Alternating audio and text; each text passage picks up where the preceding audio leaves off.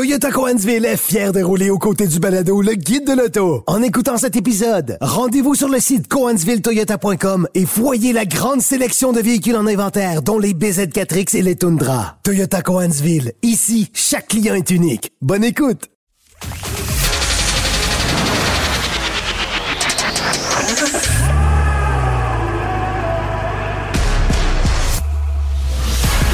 Actualité automobile.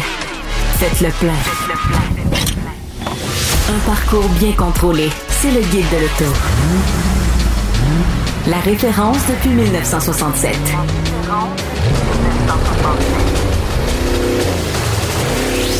Le guide de l'auto. Bonjour tout le monde, bienvenue au Guide de l'Auto en compagnie de mes collègues Hugues Gonneau, Louis-Philippe Dubé. Salut Bonjour. messieurs. Bonjour. Bon, euh, pour ceux qui ne le savent pas, on est aussi à la télé. Alors, c'est c'est de la radio, c'est de la télé. Ça se retrouve parfois sur YouTube. Bref, il y a différentes façons de pouvoir euh, écouter et ou regarder l'émission. Euh, et ne pleurez pas si vous trouvez que j'ai des petits yeux.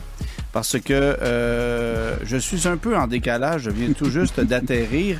Euh, je reviens d'Europe où j'étais allé essayer quelques produits BMW. Je pourrais vous en reparler en temps et lieu parce qu'il y a embargo de publication et d'impression sur les produits que je suis allé conduire. Mais essentiellement, euh, je peux quand même vous dire que je suis allé conduire la Mini euh, Countryman 100% électrique, euh, qui est juste un peu plus sérieuse que la hybride rechargeable qu'on avait jusqu'à l'an dernier, là, euh, qui avait un gros 27 km d'autonomie électrique. Ça, c'est quand il faisait beau. fait que Quand il fait beau et chaud. fait que c'est un, c'est un produit pas mal plus intéressant. Euh, donc, je suis allé faire ça du côté, euh, du côté de l'Europe. Et là, ben, euh, je vous dirais que ça fait presque 24 heures que je suis debout. Donc, euh, d'où la raison pour laquelle, si vous nous regardez présentement, j'ai un café à la main. Et non, ce n'est pas une commandite. Euh, Je l'ai pris au coin de la rue. alors, alors, euh, alors, je pense qu'on va commencer, les gars, avec euh, Yes. quelques actualités. Puis le, le premier truc qui m'a fait un peu rire cette semaine quand j'ai vu passer ça, c'est pas de renouvellement d'immatriculation en Ontario. C'est comme du rêve, on dirait que j'ai entendu là, cette semaine. Mm, ouais. Hein, Ah, on, a ouais. vu ça, on a vu ça sur le, le- le site du guide de l'auto, mais la nouvelle a passé un peu partout. T'en penses quoi? Ben, écoute, c'est comme tu dis, c'est utopique un petit peu ici au Québec. On aime ça, la bureaucratie. Je sais pas si on est rendu là, mais euh, surtout que à, pareille date l'an dernier, on avait le, le- le fiasco du site internet de la SAC qui était qui était en pleine. euh, Je veux juste te dire qu'il n'est pas terminé. Il n'est pas terminé, mais c'était c'était très chaud à ce moment-là. Euh, fait que oui, en Ontario, en fait, en 2022, on a on a éliminé le frais, puis on a éliminé le besoin de mettre le petit autocollant là, sur les sur les, les plaques en Ontario. Ça, il est à temps, honnêtement, parce que nous, au Québec, on l'a éliminé en Ben, ça fait- 92. C'est là, là, on est en Ouais, avance là, ça. à ce temps-là. Ben, en avance. Je veux dire, Eh, pas une révolution, eh, là, mais oui, oui. En sur l'Ontario. Puis ben maintenant, là, le gouvernement Ford a décidé de juste abolir le ré, un peu le, le réenregistrement euh, de ces plaques-là annuellement, qui va se faire automatiquement parce que les gens pensaient que parce que ça coûtait plus rien, il n'y avait pas besoin de le faire. Il avait gardé, le gouvernement avait gardé euh, cette, cette, euh, cette, cette procédure-là, mais les Ouais. gens ne la faisaient pas. Donc, à la place de reforcer les gens ou de rappeler les gens à retourner, réenregistrer, on décidé, regarde, on va le faire automatiquement, puis ça va régler le problème. Mais juste une petite exception pour ceux qui n'ont pas payé de contravention. Oui. Il faut avoir Ouais. payé ses tickets. Oui, Voilà. oui, bon, Voilà. c'est sûr. Mais, mais à tout le moins, c'est- c'est c'est une procédure beaucoup plus facile et surtout moins coûteuse que chez nous. Oui. Bon, il faut quand même comprendre qu'en Ontario, il n'y a, pas, euh, il y a pas de protection d'assurance à l'immatriculation comme on a chez nous au Québec, ce qui vient expliquer pourquoi on a des frais euh, plus élevés Plus à l'immatriculation. Bon, il faut dire que cette année, on nous a fait un cadeau de 50 quelques dollars par plaque euh, pour tous ceux qui vivent dans le grand 450, histoire de financer... euh, le REM, mais, euh, mais euh, on est à près de 300 dollars d'immatriculation pour Ouais. un véhicule dans le Grand Montréal. là. Puis ça, c'est évidemment euh, sans, sans compter la cylindrée ou etc. D'autres- Exactement. D'autres frais qui peuvent s'ajouter, taxes de luxe, nomme-les. là. Mais euh, c'est un petit peu plus cher qu'en Ontario désormais. Alors, euh, ben hâte de voir si ça, ça se peut. Mais euh, comme on est encore capable de charger 37,50 de frais d'administration annuels pour quelqu'un qui a payé 250 pour une plaque personnalisée, je me dis qu'avant que ça soit gratuit, là, on a du chemin à faire. Yes. Bon. euh, les gars, je suis arrivé cette semaine. Bon, je vous ai dit que j'étais chez BMW un peu plus tôt cette semaine. Et je suis à la table avec un des chefs de la direction de BMW et responsable du développement des produits. Alors, le gars est assis à côté de nous, on discute et, euh, et soudainement, ben, en fait, euh, je, viens de, me tromper un peu parce que c'est pas vrai. Il est designer chez BMW. C'était une autre entrevue que j'ai faite avec les gens. Pardon. Alors, designer chez BMW, chef du design, euh, c'est à lui qu'on doit plusieurs des très, très beaux designs de BMW qui ont été lancés, notamment le magnifique euh, Touring coupé concept qui a été basé sur la dernière Z4 et qui reprenait un peu le principe du M Coupe euh, qui avait été commercialisé au début des années 2000. Oui, oui, oui. Bon, euh, malheureusement, cette voiture-là n'arrivera pas sur le marché, mais bref, il y a quand même une main assez heureuse. Et en discutant avec lui, et puis en discutant aussi euh, du fait qu'on relance chez BMW la série 5 Wagon sur le marché européen, euh, ben là, on commence à, parler du marché nord-américain euh, et du fait que on, les voitures familiales disparaissent les unes après les autres, à quelques exceptions près. Et je lui explique qu'une familiale chez nous, c'est rendu une voiture d'enthousiaste. Quelqu'un qui veut un véhicule familial, il achète un, un- un- un VUS. Oui. Mais, C'est un euh, amateur de char. là. mais par exemple, une Audi RS6 se vend plus qu'une RS7. Se vend même beaucoup plus qu'une Audi A6 All-Road. Ouais. Parce que c'est un modèle de performance très recherché qui garde une valeur, etc., etc. Et lui de me répondre instantanément, et c'est pour ça qu'on ramène la M5 Touring en Amérique du Nord. Bingo! Les mots. Les mots. Alors, euh, évidemment, euh, écoute, euh, le, le visage de la personne des relations publiques de BMW Canada qui était en avant de moi, tu aurais dû voir le menton tomber au sol. Euh, Quelques-uns de mes collègues qui étaient avec moi, donc euh, Benoît Charette, Lou- Luc-Olivier Chamberlain, que je salue, étaient là aussi, ont entendu le même truc que moi. Alors moi, tout de suite, je prends quelques notes. J'envoie ça à notre collègue Guillaume Rivard, qui a été assez vite sur le piton. Ouais. Euh, Dieu merci, on était en décalage et j'étais en avance sur le temps d'ici, donc ça a permis, durant le souper, d'envoyer une note, puis c'était l'après-midi ici. Fait que Guillaume a eu le temps de faire la nouvelle. Alors, Guillaume euh, écrit la nouvelle et va chercher même un peu plus d'informations en disant il y a une voiture de test qui a été, euh, en bon français, spy shotée, photo espion aux. États-Unis, qui circule un Qui est peu. camouflé, là. Puis là, avec la confirmation de la part de, de, de, de ce designer-là, qui euh, dont la, la voiture retourne en Amérique du Nord, ben 1 plus 1 plus 1, à un moment donné, euh, t'as ta réponse. Euh, si bien que la nouvelle se retrouve sur le site du guide de l'auto, et dès le lendemain matin, je peux te dire que euh, le le responsable des relations publiques est venu me chau- chauffer les oreilles parce que là, c'est parti en vrille. Ça l'a cassé l'Internet, là. C'est parti en vrille. Et, et tout de suite, lui m'a dit BMW Canada ne confirme pas que la voiture s'en vient. Et c'est la même chose pour les États-Unis. Oui, OK. Mais encore. Mais on s'entend que le gars m'a dit ça hier soir et on s'entend qu'il y en a une qui circule. Oui, mais on ne peut pas confirmer que la voiture s'en vient. Et essentiellement, ce que j'ai compris, c'est que ça venait un peu casser l'effet de surprise que BMW aurait voulu avoir en dévoilant cette voiture-là, après avoir peut-être tâté le pouls avec des clients sélects. Parce que ça va être une voiture de 150 000 plus, là, évidemment. Ouais, ça. Alors, euh, ça a un peu gâché le party. Et ce que euh, je me suis rendu compte, en fait, hier, aujourd'hui, que la plupart des grands sites automobiles américains ont repris la nouvelle. Et tu as même des gens chez BMW USA qui ont euh, qui ont euh, renié la nouvelle en disant non, non, non, on confirme rien. Euh, et- et le designer qui était assis à côté de moi est même allé jusqu'à dire non, j'ai jamais rien confirmé. Ouais, Il a voulu ça. se défendre, mais évidemment, bon, euh, tout le monde était assis à la table en même temps, fait qu'on l'a tous entendu. Euh, alors, c'est un peu dommage. Le mal était fait euh, pour, pour BMW, mais évidemment, il y a quelqu'un qui s'est échappé chez BMW. Ça a donné lieu à cette nouvelle-là. Alors, on peut Peut-être. imaginer très fortement que dès l'année prochaine, on aurait une M5 Touring vendue chez nous. Une puisque à la la RS6, M5 euh. berline sera dévoilée d'ici peu. Ouais. Et celle-là, j'ai des collègues qui l'ont vue aux États-Unis euh, lors d'un événement qui a eu lieu à Spartanburg. Donc, euh, on sait que ça, on sait que ça s'en vient là. Mais euh, bref, ça, ça sent bon. Et là, la question, c'est de savoir est-ce qu'on va aussi avoir une M3 Parce que ça, c'est magnifique là. Ouais, sais, et, et- là, encore, on euh, aurait une niche de... Parce que ce qui est intéressant chez BMW, c'est qu'on continue... Oui, on, on- on prend un virage électrique, on s'en vient avec de futurs produits électriques qui sont très prometteurs, mais on ne tire pas un trait sur les modèles à essence. Au contraire, on continue de la recherche et développement. Avec les grosses cylindrées On aussi, croit- là, pas seulement, pas seulement oui, des oui, petites puis on- cylindrées. Puis là. on croit mordicus à des modèles à essence traditionnels encore, à de l'hybride rechargeable, à du tout électrique. On croit aussi à l'hydrogène. Euh, on a même... Euh, ça. ben, pour certains marchés, c'est viable. Pour le nôtre, peut-être pas.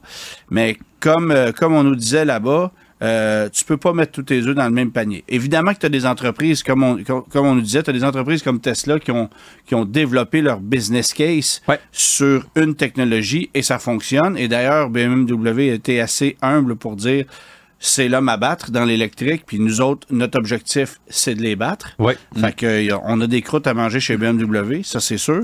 Mais euh, mais on veut être on veut être on va être bon partout là, essentiellement. là. On, on ne focus pas que que sur une technologie.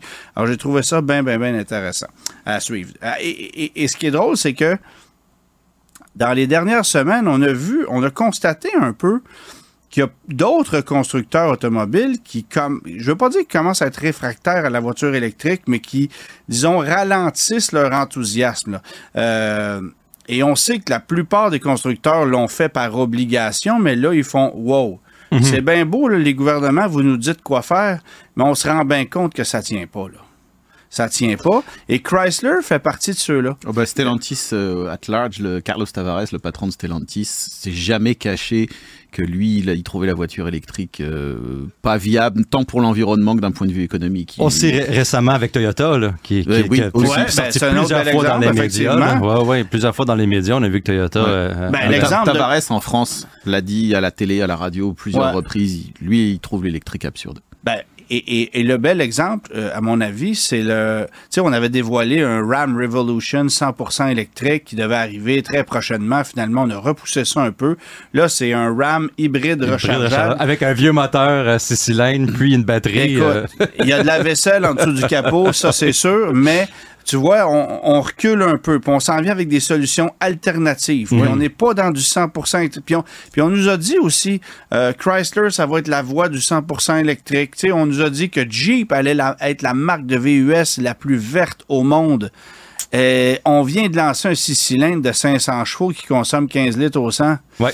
Tu sais, on- attends un peu, là. Il y a encore. Tu euh, sais, on change d'idée, là. Ouais, je veux dire, ils sont ils sont pas juste là pour euh, faire euh, de la charité. Il faut que ça faut que ça se marche, il faut que ça se vende. Et puis euh, Puis essaye pas de vendre un véhicule électrique au Wyoming, au Wisconsin ou au Montana. Là. Ouais. Là-bas, euh, c'est pas ça. ça. Non non c'est ça. la- L'Amérique du Nord, c'est pas la Californie. hein. Et, et- C'est pas et- que et la Californie. Et on le réalise très fortement chez les Mm. constructeurs. Oh, Donc, oui. de mettre tous ces œufs dans le même panier, c'est dangereux. Puis ce que je trouve même un peu admirable de la part de, de Stellantis, bien qu'ils ont, ont le... Pendant plusieurs années, ça a été un peu un doigt d'honneur à l'environnement puis un je m'en foutisme. Là, Ouais. on n'a pas suivi la tendance euh, vers l'électrification.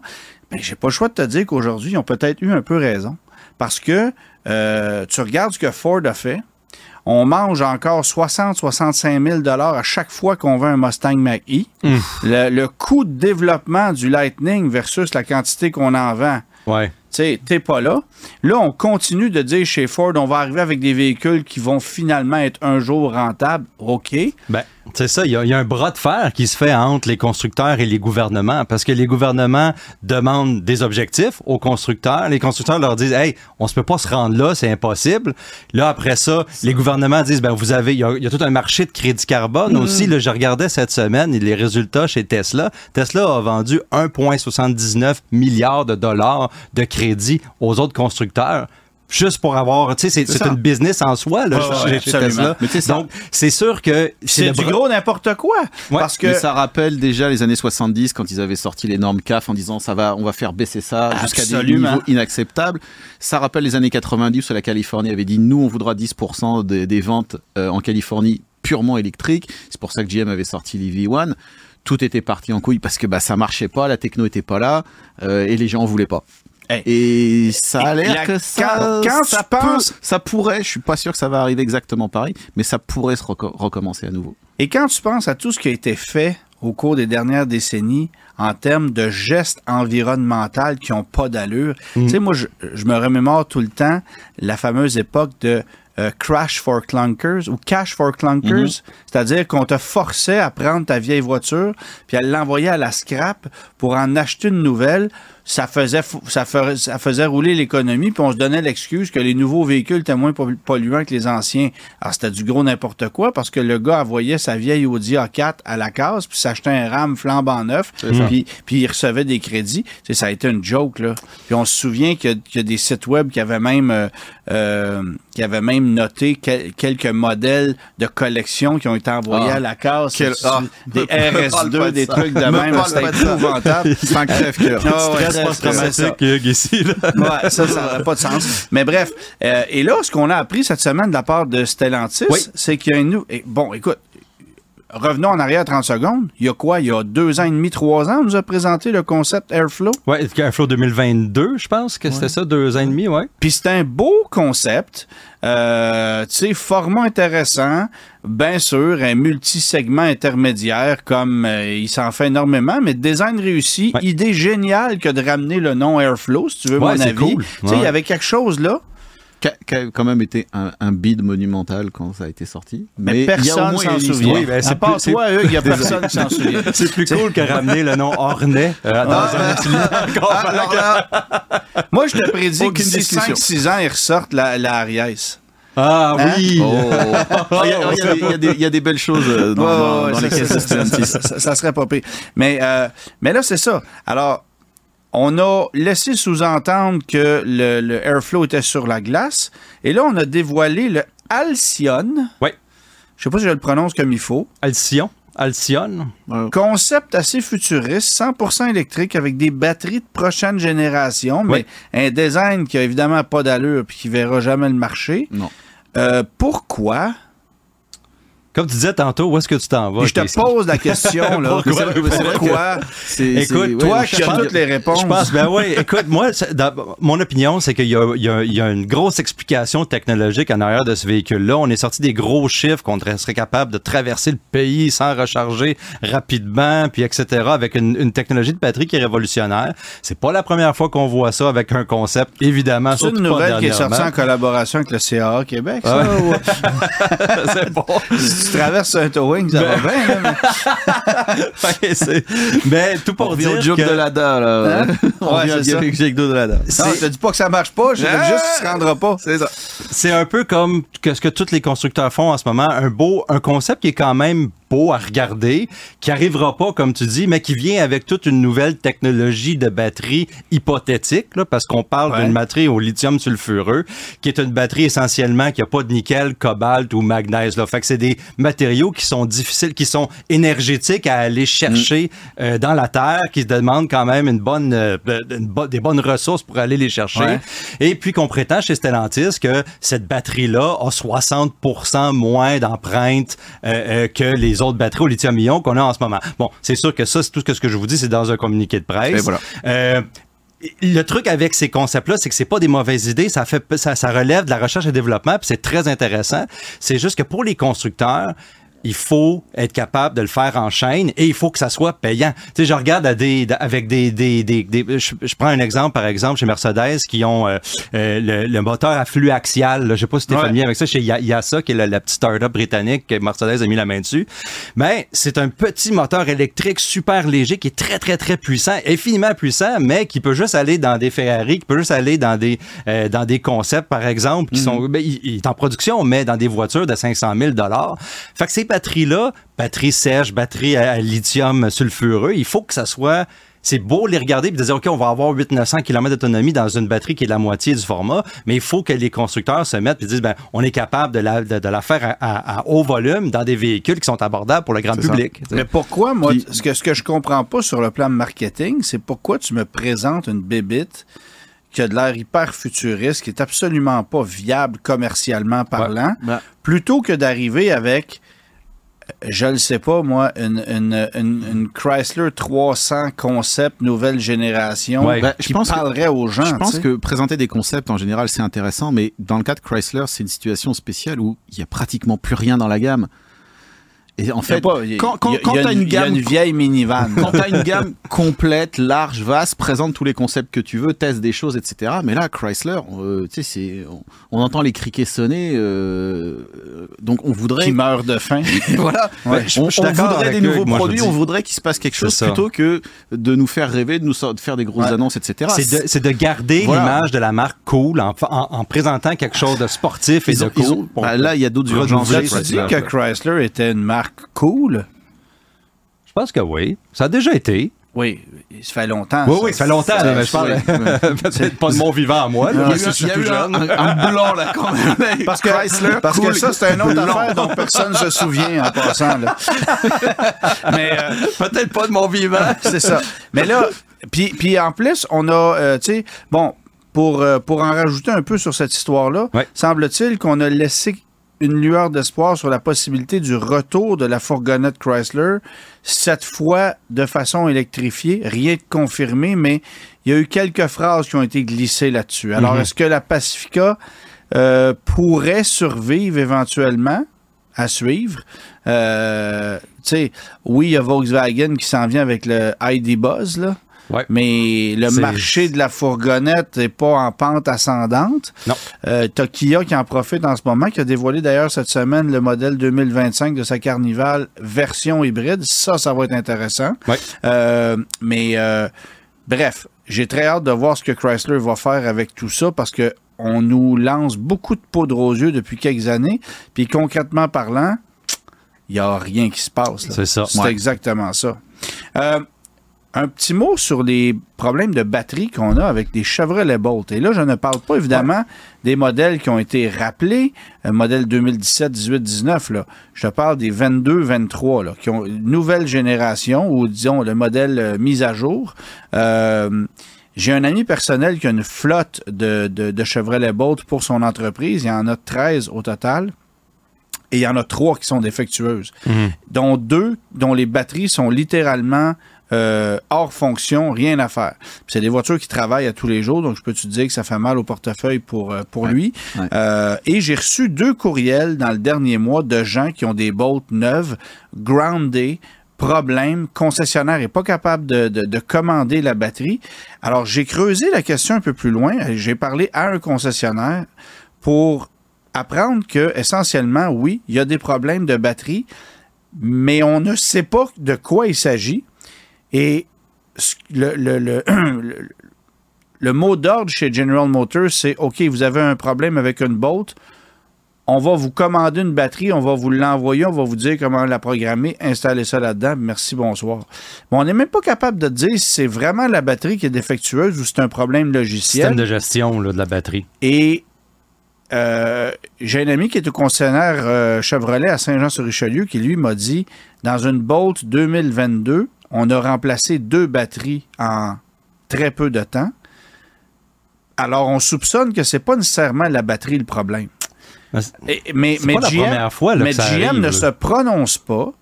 Euh, on dit pas c'est quoi. On laisse pas les concessionnaires commander, commander les batteries.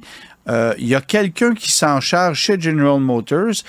Puis c'est un peu inquiétant parce que à la quantité de bols qu'on a mis sur la route, Hmm. si ce problème-là fait des petits, ben tu voudrais pas te retrouver avec le problème qu'on vit actuellement ou que certains propriétaires de Spark électrique vivent actuellement, c'est-à-dire plus de pièces, on s'en fout, on n'en produit plus, on passe à un autre appel. Ouais. Euh, ça me surprendrait que ça aille jusque-là parce qu'on a quand même produit pas mal plus de Bolt que le Spark électrique. il y a de bonnes Mais quand même, euh, il y a de quoi s'inquiéter, surtout qu'on on- on fait un peu la sourde oreille. On n'est pas frangeux, là. on dit pas c'est quoi le bug.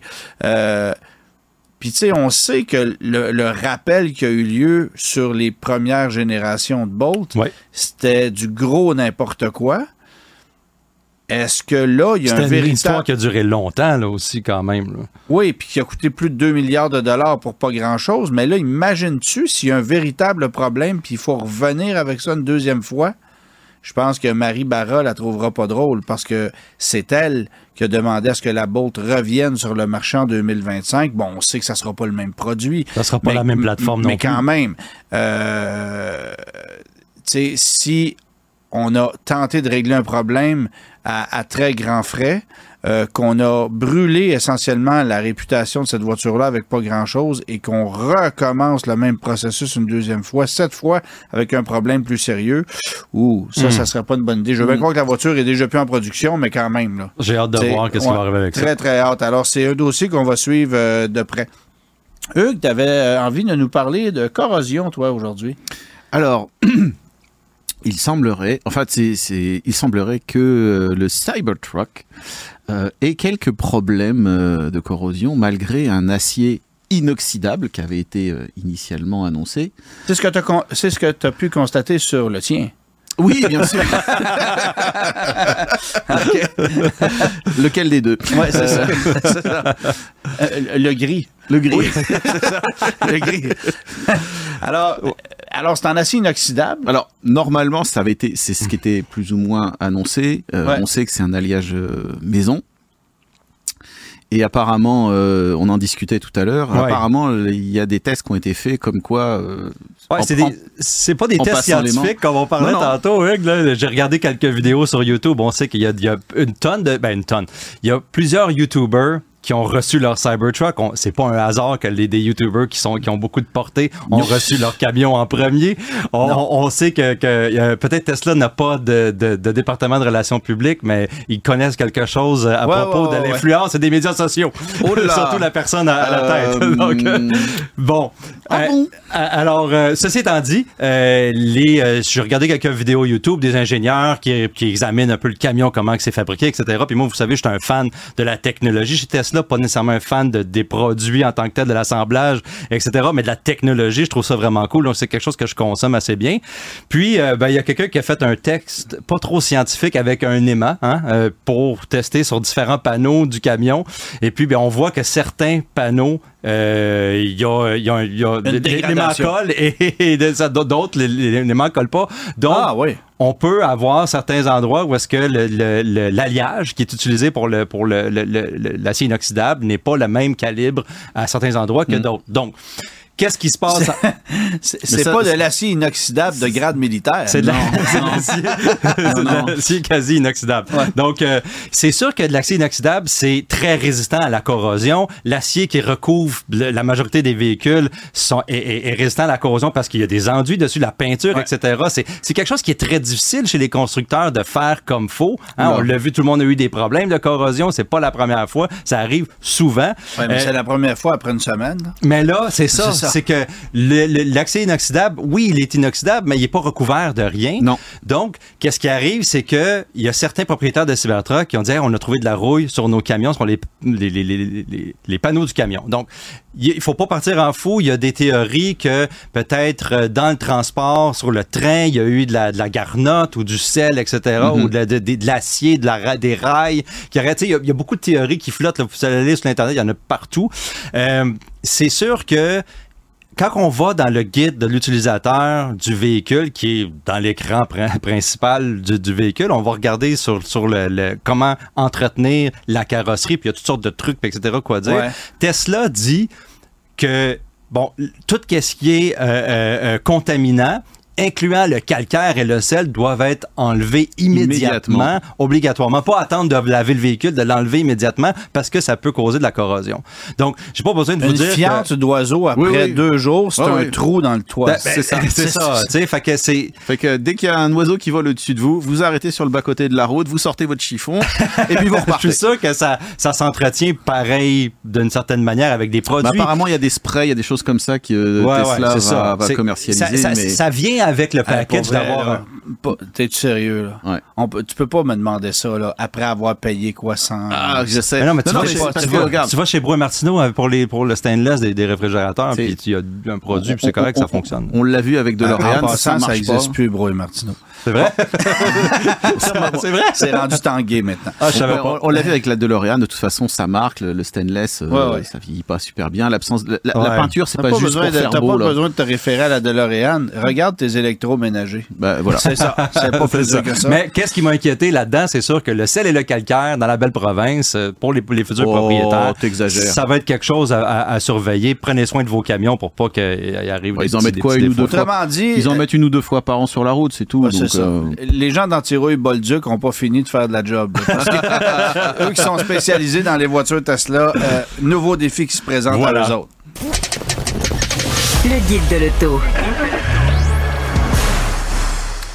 Hugues, cette semaine, tu nous parles d'une voiture qui a toujours été un peu une curiosité pour moi. Un énième échec euh, commercial pour Cadillac et une voiture que je trouvais pas vilaine, mais qu'on a complètement oubliée, c'est la Cadillac Catera. Alors oui, euh, la Cadillac Catera vient dans un contexte euh, un peu spécial parce que les années 80 ont été difficiles pour Cadillac. Il y a eu la Cimarron, la Lente, les désastreux V8 6.4, les affreux moteurs diesel, le V8 HT 4100.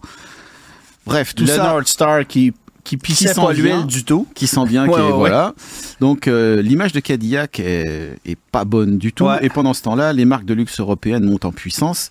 Et ça, c'est juste les années 80. Les années 90 ne démarrent pas mieux. Il y a Lexus, il y a Infiniti et Acura qui a déjà trouvé sa place en 86. Voilà, Autant dire que euh, ça se passe pas bien. Donc là, euh, ben, il fallait faire absolument quelque chose. Bon, et là, euh, t'as Cadillac qui va piger dans la boîte à outils de General Motors à l'international pour trouver une solution. Essentiellement, c'est ça. Bah c'est ça. En fait, euh, ils sont allés piger en Europe. Euh, Il y a un point important qui est à faire en Europe. À l'époque, il y a une distinction majeure entre les constructeurs généralistes et les spécialistes. En gros, les marques de luxe et de sport. Ouais. Dans les années 70-80, les généralistes ont des voitures haut de gamme, pleine grandeur, euh, Ford euh, à la Granada et la Scorpio, Renault la 30 et la 25, Peugeot les 505 et Ouais, ouais, 604. Et chez Opel, qui est donc une filiale de GM, le haut de gamme euh, s'appelle Rockor, Commodore, Senator. Euh, c'est des berlines solides mais extrêmement conventionnelles. Bon, En 86, euh, Opel euh, entend moderniser son image parce que là ils ont une image un peu pépère et euh, on sort des records Commodore Senator. Les voitures sont remplacées par l'Omega.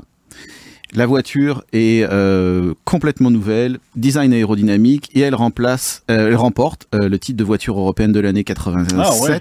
OK. et c'est un beaucoup de succès commercial en Europe. Elle est remplacée en 94 par une deuxième génération d'Omega. Et euh, à la fin des années 90, les généralistes ont pratiquement tous abandonné euh, le segment euh, du haut de gamme pour laisser la place à Audi, BMW et Mercedes.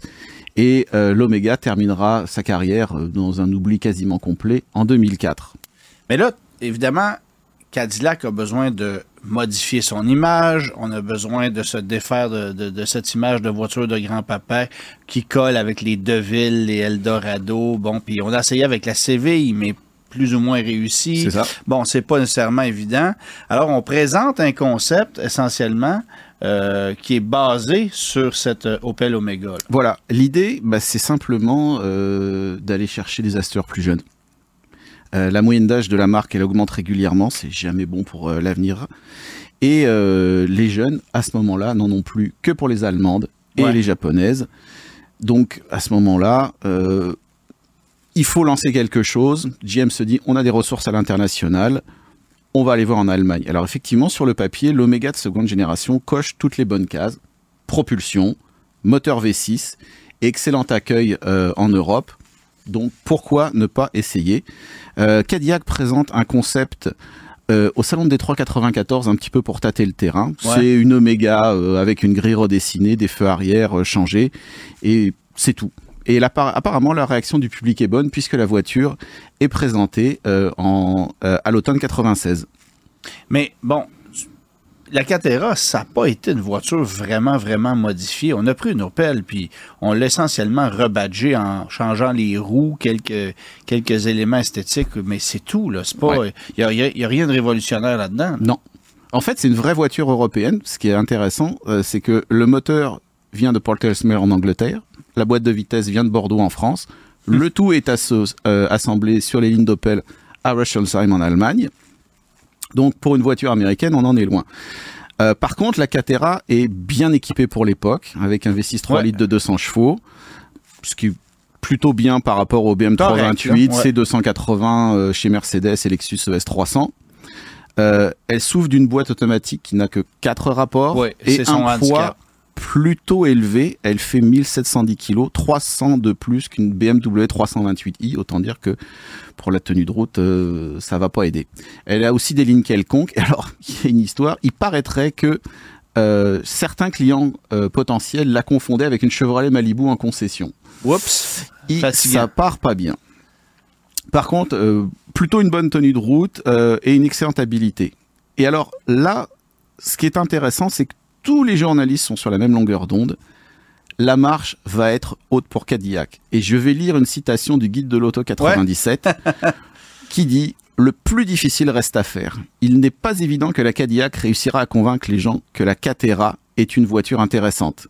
Si elle y parvient, ce sera le tour de force de la décennie dans le domaine du marketing automobile. Qu'on le veuille ou non, une Mercedes ou une BMW impressionne davantage la galerie. Donc là, il va falloir que la promotion, elle soit sur la coche. Et ce n'est pas nécessairement ce qui s'est passé. Euh, Qu'est-ce qui est arrivé? Eh ben non, évidemment. On le voyait venir. Euh, Cadillac a voulu faire jeune. Alors, ils ont sorti une idée farfelue. À l'époque, le logo traditionnel de Cadillac, euh, basé sur euh, le blason de la Ouais. famille d'Antoine de la mode Cadillac, fondateur de Détroit, comprend six oiseaux. Et l'agence de publicité en charge du projet n'a rien trouvé de mieux que de transformer un de ces oiseaux en cartoon, de le nommer Ziggy et d'en faire la mascotte de la Catera. Alors sur la brochure américaine, là encore je vais citer, on peut lire Ziggy est né en Allemagne. Sa mission est de faire zigzaguer Cadillac dans une toute nouvelle direction. Ce fougueux ami à plumes symbolise le nouvel esprit de la Catera. Légèrement sophistiqué, toujours irrévérencieux, il présente une toute nouvelle génération de luxe pour une toute nouvelle génération de conducteurs.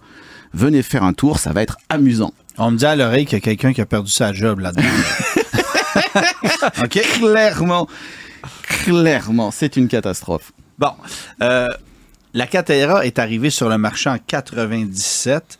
Euh, elle a quand même été commercialisée pendant un certain Mhm. temps, malgré ce départ un peu boiteux. Mhm. On l'a étiré longtemps, cette voiture-là. là. Bah c'est ça, la voiture elle va euh, évoluer un petit peu, Euh, 98, euh, système ABS amélioré, nouvelle couleur, nouveau système audio. En 99, en psy- ensemble sport optionnel avec une euh, suspension plus ferme et un contrôle de niveau automatique, des roues de 16 pouces. En 2000, un petit léger restylage des faciès avant Ouais. et arrière qui suit le même restylage de l'Omega B en Europe, nouvelle console centrale. Et il est à noter que euh, Cadillac avait à ce moment-là quelques projets intéressants. En mars 99, ils ont montré au salon de l'auto de Chicago un concept de Catera survitaminé, Ouais. préparé avec le préparateur allemand Steinmetz, qui est spécialisé dans les Opel. Euh, couleur orange, route 18 pouces, suspension rabaissée, V6 à compresseur, et on passe de 200 à 284 chevaux OK.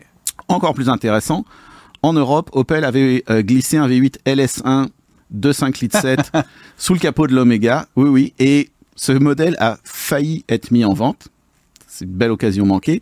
Et de toute façon, on savait que ce châssis pouvait prendre les V8 puisque il était aussi utilisé en Australie. Et, Avec les là- Holden, Et ouais, voilà, c'est il ça. mettait des Holden. Et donc, la production de la voiture se termine à la fin de 2001 avec moins de 95 000 exemplaires vendus aux États-Unis. Autant dire, euh, pas grand-chose.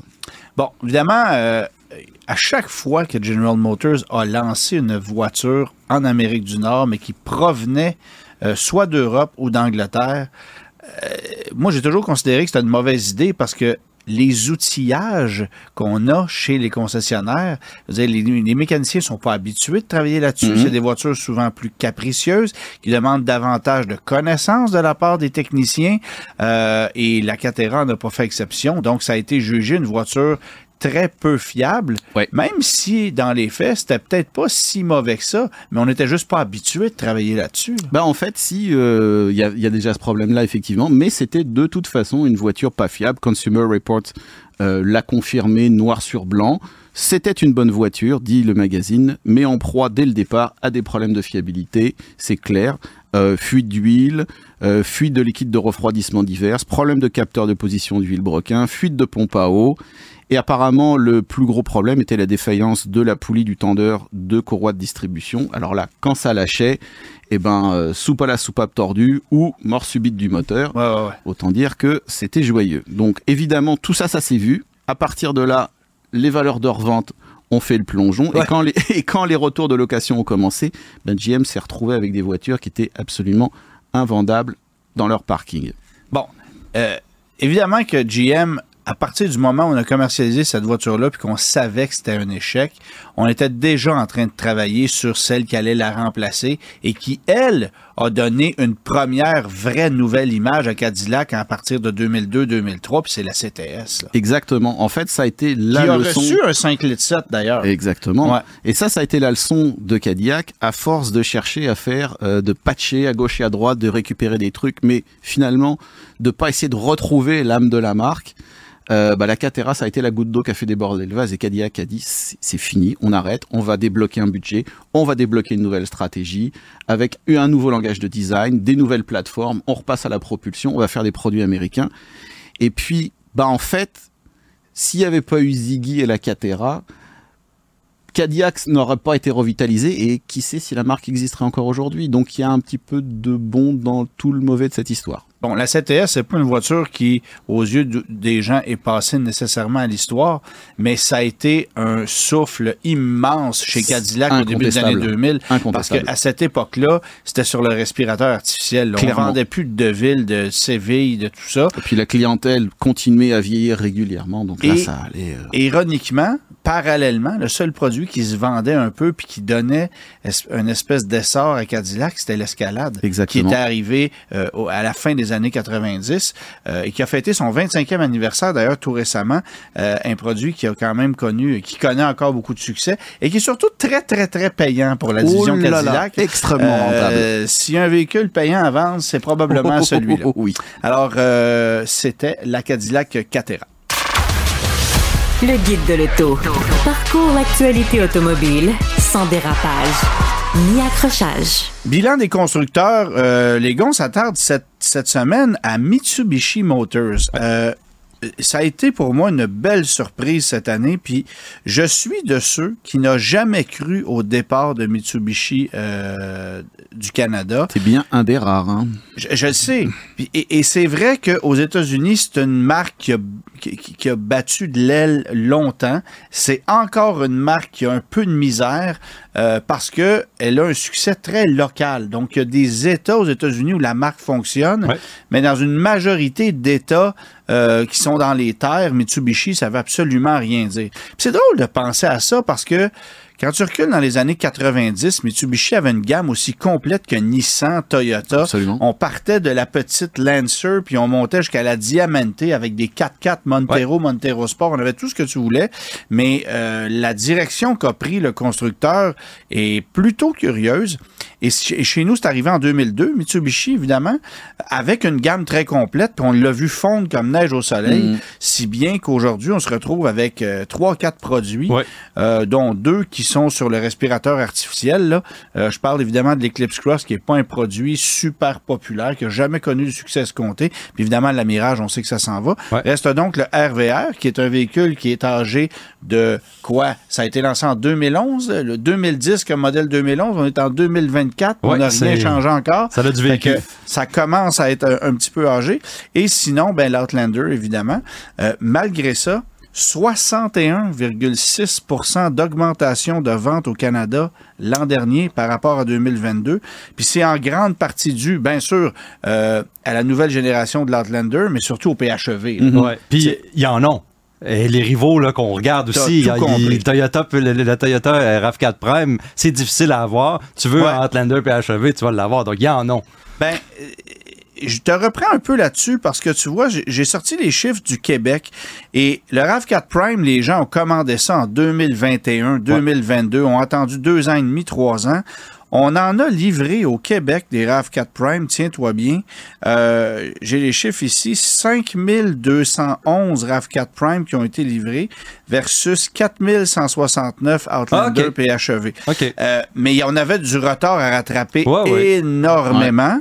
Je pense Euh, que c'est un véhicule que toi, tu as plutôt bien aimé. Le RAV4 Prime? Non, le PHEV. Oui, absolument. Euh, Donc moi, je pense qu'on peut commencer à parler d'un effet Antoine Joubert. Non, je pense pas. Peut-être pas.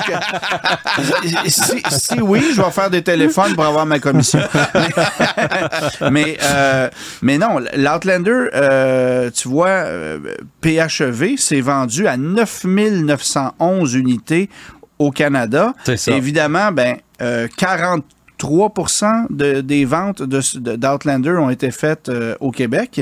Euh, donc, évidemment, oui, il y a les crédits qui, s'appliquent sur ce modèle-là qui totalisent 10 000 qui sont très convaincants.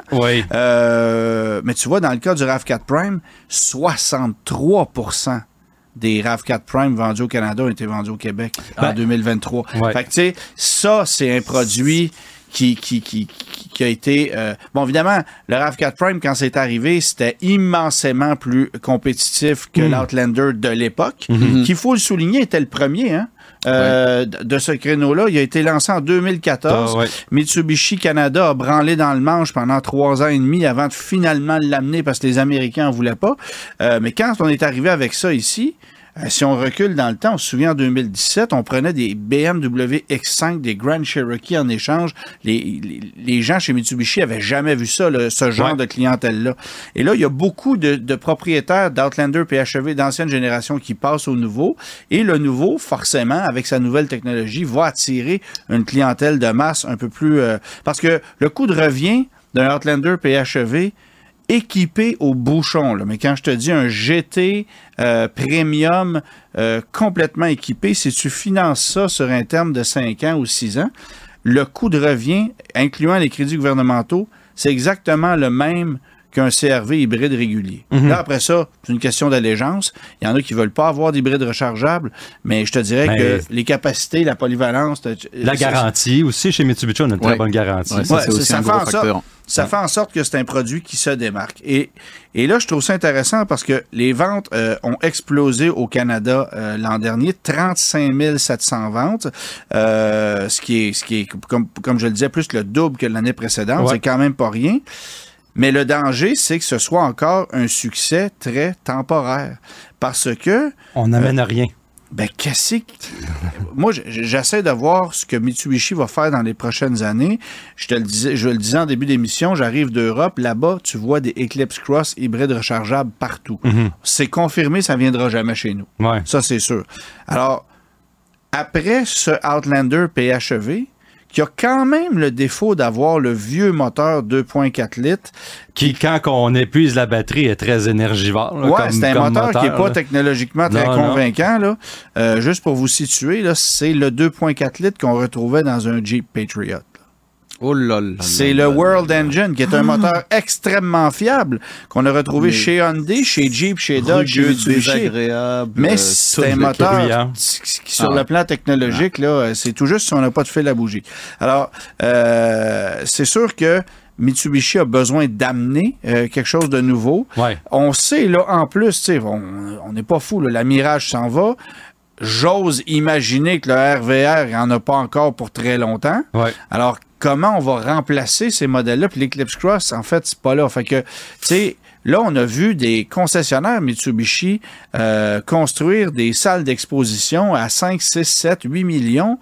Euh, faut croire en l'entreprise, là. Ouais. Tu sais, Puis on peut pas se baser que sur l'Outlander. Mais l'Outlander, c'est, c'est plus de 60% des ventes là, de la Ben. marque. Alors, tu sais, on- s'en va où? Moi, c'est l'avenir qui m'inquiète parce que là, Ouais. on a un succès Ouais. qui est génial. Ça va marcher encore un an ou deux. On pourrait étirer la sauce un peu. Mais on peut pas se fier juste là-dessus. Là. Non. Ben, c'est ça. C'est Puis il faut amener, euh, comme tu disais en, en entrée de jeu, Mitsubishi avait a déjà eu un following, a déjà eu des amateurs de la marque, a déjà eu Ah des véhicules sportifs. Puis on s'entend, Mitsubishi Nissan, ils, ils partagent beaucoup, puis ils partagent beaucoup de ça aussi. Nissan, on, on avait un following, on avait, on avait des gens qui, qui adoraient la marque, des gens qui, qui aimaient les voitures sportives chez Nissan. Et on n'a plus rien non plus chez Nissan. On n'a plus rien. On a la Z, là, mais c'est une vieille voiture quand même. C'est pas, une vieille façon, plateforme, c'est un C'est une moteur, vieille, etc. c'est une vieille Fait que nouvelle voiture. C'est une vieille nouvelle voiture, c'est ça, Ce qui exactement. sort comme nouveauté chez Mitsubishi en Europe, c'est des Renault Capture euh. Ouais, ouais, Donc en ce moment, ça. l'alliance Renault, euh, Nissan, Mitsubishi, Ah, euh, c'est- c'est compliqué. là. On, on entend tout le Et- temps parler de, Ah, y a- on va peut-être laisser tomber Ouais, un, l'autre veut plus partager ça, l'autre veut je plus pense, ça. je pense que que même eux en interne, ils savent pas où ils s'en vont. c'est très, très ça, honnêtement. et ça paraît dans leur catalogue. là. Puis Ouais. moi, je me permets de lever la main, là. Le paillero, là, c'est un produit qui, ici en Amérique du Nord, est pas connu. On l'a vendu sous le nom de Montero Mm, pendant ouais, quelques années. Mhm. Mais à l'international, c'est un produit culte. emblématique. Culte.